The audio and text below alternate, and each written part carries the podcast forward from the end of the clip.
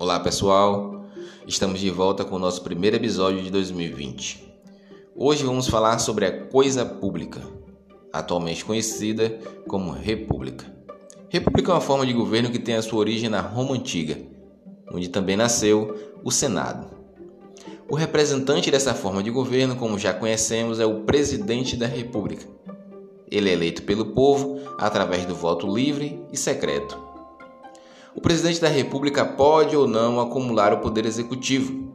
Ele pode ser um chefe de Estado, que geralmente tem poderes cerimoniais, ou ser um chefe de governo, para de fato governar o povo e administrar os interesses públicos.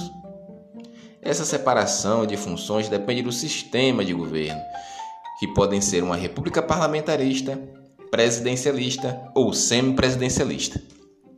Os Estados Unidos foi a primeira república a usar o título Presidente do Congresso Continental, atribuído ao líder do primeiro parlamento.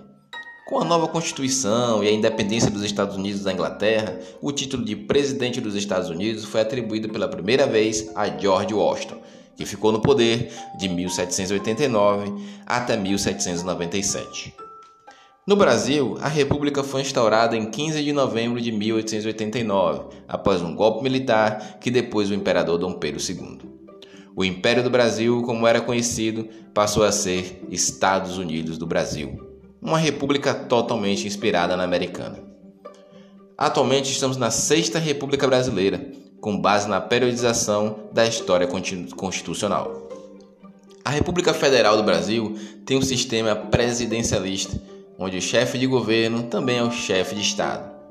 Mas também já tivemos experiência de uma república parlamentarista entre 1961 até 1963, com João Goulart presidente como chefe de Estado e Tancredo Neves como primeiro-ministro, chefe de governo.